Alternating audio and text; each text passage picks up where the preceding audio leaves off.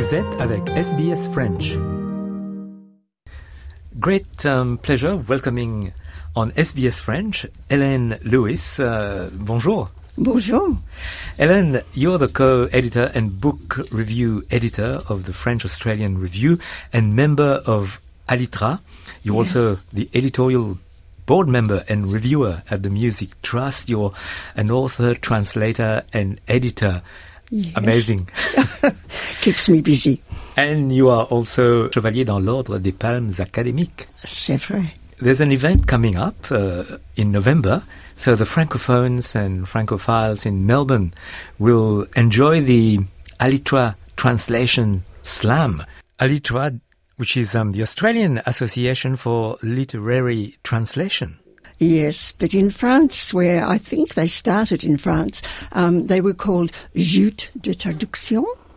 Uh, so, you know, they were jousts. But we decided, well, then they moved to England and also to the US, where they, for some reason, became translation slams. So they're not quite the same as a poetry slam, but they do sort of compete. So, um, yeah, it should be fun. Um, someone said they joust to the death. I don't think it'll be that serious, but it should be good fun. The two translators are given a piece, uh, an unpublished book, a, a section of an unpublished book to translate um, about four weeks before the event. And then the moderator um, chooses sentences from that, and then they talk about why they chose that those particular words, and it, it sounds a little dull, but it's not. I've been to one, and it's really fascinating. It's quite lively, and the moderator um, is is uh, Mireille Vignol, and Mireille Vignol now lives in France, but she used to live in Melbourne. She lived here for about 17 years and worked in radio, in in fact, in with the ABC. Um, but then when she went back to France, she decided to be a translator, and she has succeeded really. Um, she has translated more than 26 Australian books. People like Anna Funder, Stan Grant's um, Talking to My Country. Yes, that's right. Stan Grant's Talking to My Country, and a lot of um, Kenneth Cook uh, books. She's, she's translated a great many of those. And also, at the moment, she's doing quite a lot in Oceania. anyway, it, it was Mireille's idea that we do this. And um, so we've invited two translators and they will compete against each other and the audience will participate and in the end, you know, decide what's the best So, uh, who, who are the competitors? Ah, the competitors are two Melbourne translators, Catherine de Saint-Phal and uh, Fra- Frankie or Francis Egan. Um, Catherine um, is a French Australian. She now has Australian citizenship, and she was published in France before she came here. I think published about five books with Actes Sud, uh, Bruxelles, uh, Weispeiser, I think. Um, anyway, and then when she came here, she began to write in English.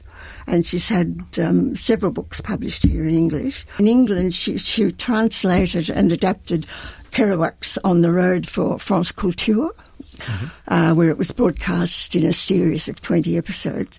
She's also translated some of her own work, and a bit more recently, she translated a book called Wild at Heart by Aliénor Le Gouvello, um, with photography by Kat uh, Vinton. It's about a woman and three wild horses and a big trek throughout Australia.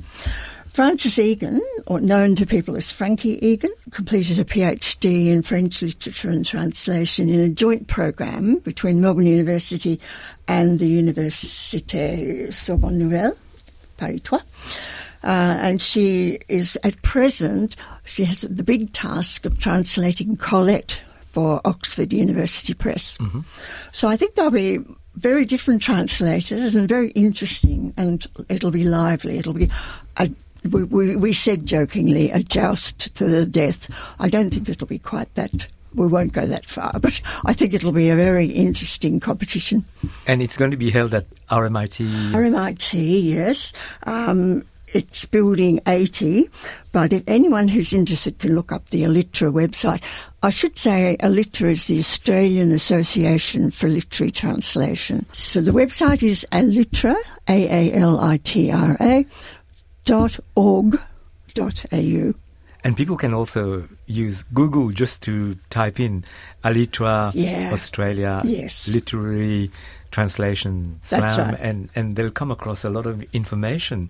Elaine, let's talk about some of the literary work that you are perhaps engaged with at the moment. Well, at the moment, as well as the, as well as the translation slam, we're preparing uh, a competition for next year. Uh, every second year, a AALITRA has a competition which we call the AALITRA Translation Awards, and we have one specific language, and it's a national competition open to anyone. Uh, we started, I think, in 2014 with Spanish, and since then we've had Chinese, uh, Indonesian, Arabic, Greek, I think. So next year, 2024, is the year of French. French is the focus language. And so the competition, um, we ask people to translate either a piece of prose or a poem. The prose is about two pages long, and the poem about one page long. And uh, as I say, it is national, and we find we have winners from all over Australia. It's it's been a very popular event.